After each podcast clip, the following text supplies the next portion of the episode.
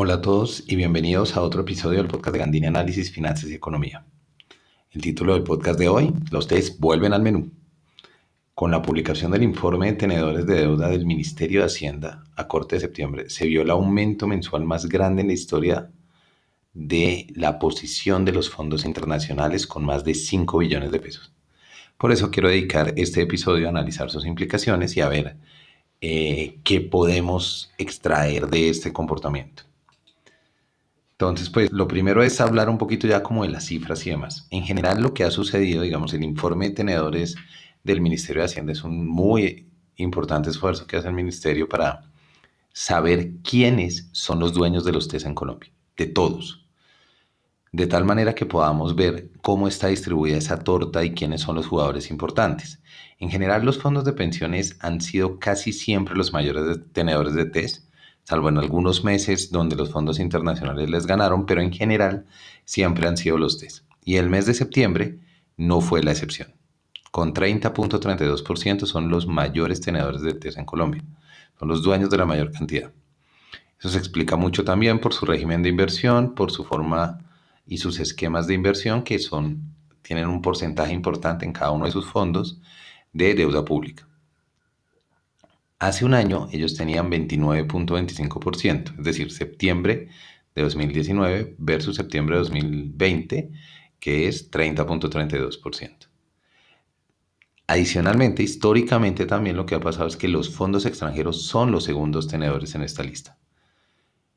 A hoy, pues no a hoy, pero a septiembre, al, corte de septiembre de 2020, cuentan con un 24.21%.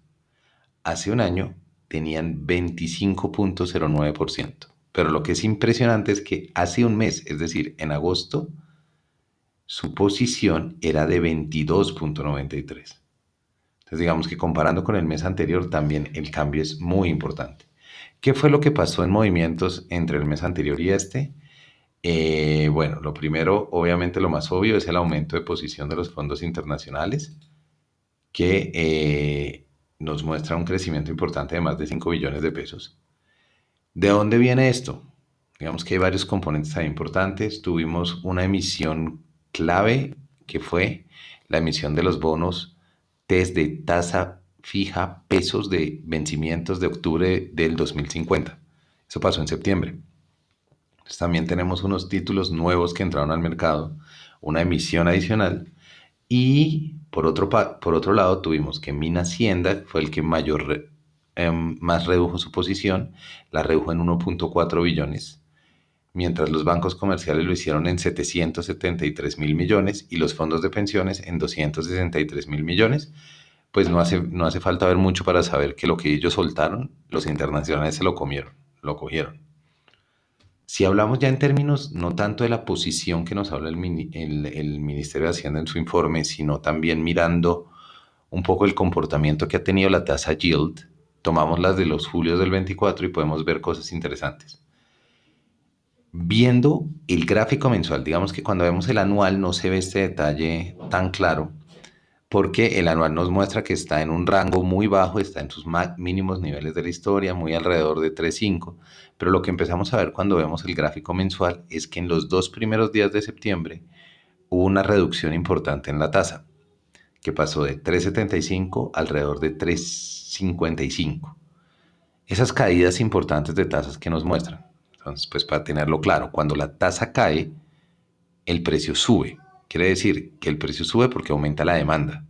Si hay una mayor demanda de los, entre lo que sucede es que hay una mayor demanda de estos test, hay un aumento en el precio y hay una caída de tasa. Entonces eso es lo que estamos viendo muy marcado en los primeros dos días de septiembre y luego empezamos a ver que sigue descendiendo, ya no de una forma tan marcada, pero sigue una tendencia decreciente hasta llegar inclusive a tocar mínimos históricos por debajo de 3.45% la tasa alrededor de mediados de septiembre. ¿Qué pasa también en estos dos primeros días que es muy interesante? Vemos una revaluación del peso en esos dos días, ¿no? ¿Qué pasó de 3.741 a 3.627? De pronto algunos de ustedes se acuerden cuando lo vimos bajar otra vez de 3.700 y hubo mucho ruido alrededor coincide con estos dos primeros días también del mes. Luego, otras fuerzas contrarrestaron eh, este movimiento en la tasa de cambio, pero volvió a llegar entonces a, niveles de 3.800. Pero digamos que es interesante ver cómo esta combinación de dos factores. Ya digamos que eh, viendo, viendo ese comportamiento de tasa y viendo también ese comportamiento de los montos y demás, me parece que hay unas conclusiones muy, muy interesantes que podemos sacar. Este va a ser un, episodio muy corto, pero quería como tocar este tema que lo han hablado ya en varios, en varios lugares y que me parece que es muy, muy relevante para tener en cuenta en el comportamiento no solo de los T, sino de la tasa de cambio y de los mercados pues, en general. Yo pienso que el cambio de posiciones de los fondos internacionales nos muestra un retorno de apetito de riesgo al buscar títulos de emergentes este cambio no es solo por su magnitud, sino que nos está mostrando en los dos últimos meses un cambio de tendencia importante. ¿Qué es lo que sucede con muchos inversionistas afuera seguramente? Cuando voy a buscar refugios, este, por ejemplo, uno de los refugios claros que uno busca son tesoros de 10 años, los bonos alemanes, el oro y demás. Salvo el oro, todos estos bonos están perdiendo rentabilidad sus tasas están cayendo porque están siendo demandados en exceso. Entonces, eso lleva también a que los inversionistas reevalúen cuánto tiempo se pueden quedar en activo refugio, sacrificando rentabilidad.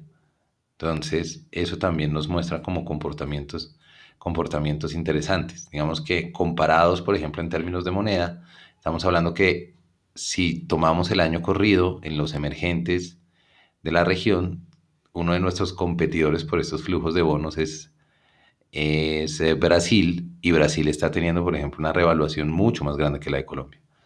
Estamos hablando de unas diferencias importantes. Brasil con alrededor de 27% de devaluación. Colombia se ha devaluado. Colombia se ha devaluado alrededor de un 20%, pero también con el, el efecto comparativo nos muestra menos devaluados que, por ejemplo, un Brasil, que, que es el que, el que también eh, capta este tipo, este tipo de, de recursos. Entonces, pues digamos que es importante tener eso en cuenta, ver cómo también nosotros nos vamos tratando de diferenciar de la manada un poco para que no seamos todos emergentes latam, pues. Eh, esta posición entonces nos va mostrando que desde agosto venía, venía aumentando la posición de extranjeros. Esto es un movimiento muy relevante, es un movimiento que muestra también una búsqueda de apetito, un aumento de apetito de riesgo, es decir, estoy dispuesto a tomar más riesgo, Creo que también es un ajuste del mercado a la incertidumbre de vivir con el coronavirus ahora, que si comparamos con lo que fue esto en marzo, era todo el mundo buscando refugio, esperando a ver qué sucedía, y pues seguimos con altísimos niveles de incertidumbre, pero también creo que es importante notar que el mercado se está ajustando a vivir con esa incertidumbre hasta tener algún, algún dato y entonces vamos recopilando cada vez más información y haciéndonos como más y acoplándonos más a esta realidad de vivir con el COVID. Em, por supuesto, el comportamiento de este rubro de los internacionales que ha aumentado su peso tendrá mucho, mucha relación con el comportamiento futuro de la tasa de cambio. Por eso hablo también como de, este aumento de apetito de riesgo. En el momento en que haya una caída en ese, o un aumento de la aversión del riesgo y decidan salir otra vez de emergentes, pues esto va a ser un factor que va a ser también determinante en el comportamiento de nuestra tasa, como pasó en marzo.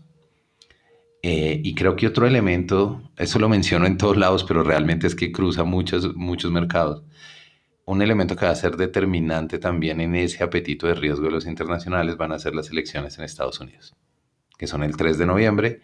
Tenemos a, a Donald Trump con coronavirus, tenemos una carrera electoral muy reñida y compleja, entonces no es solamente llegar a la elección, sino ese mes, por lo menos hasta diciembre, que se ajuste, sea quien sea quien quede. Va a ser, van, a, van a ser un par de meses, noviembre y diciembre van a ser un par de meses de volatilidad importante a tener en cuenta. Entonces, mucho de eso deberá verse reflejado en el nivel de apetito de riesgo de los inversionistas. Entonces, creo que todo esto nos condensa un poco cuál es mi visión de las implicaciones que tiene este aumento, este aumento de tasa, que no es un hecho aislado, pero sí es una magnitud nueva en la historia.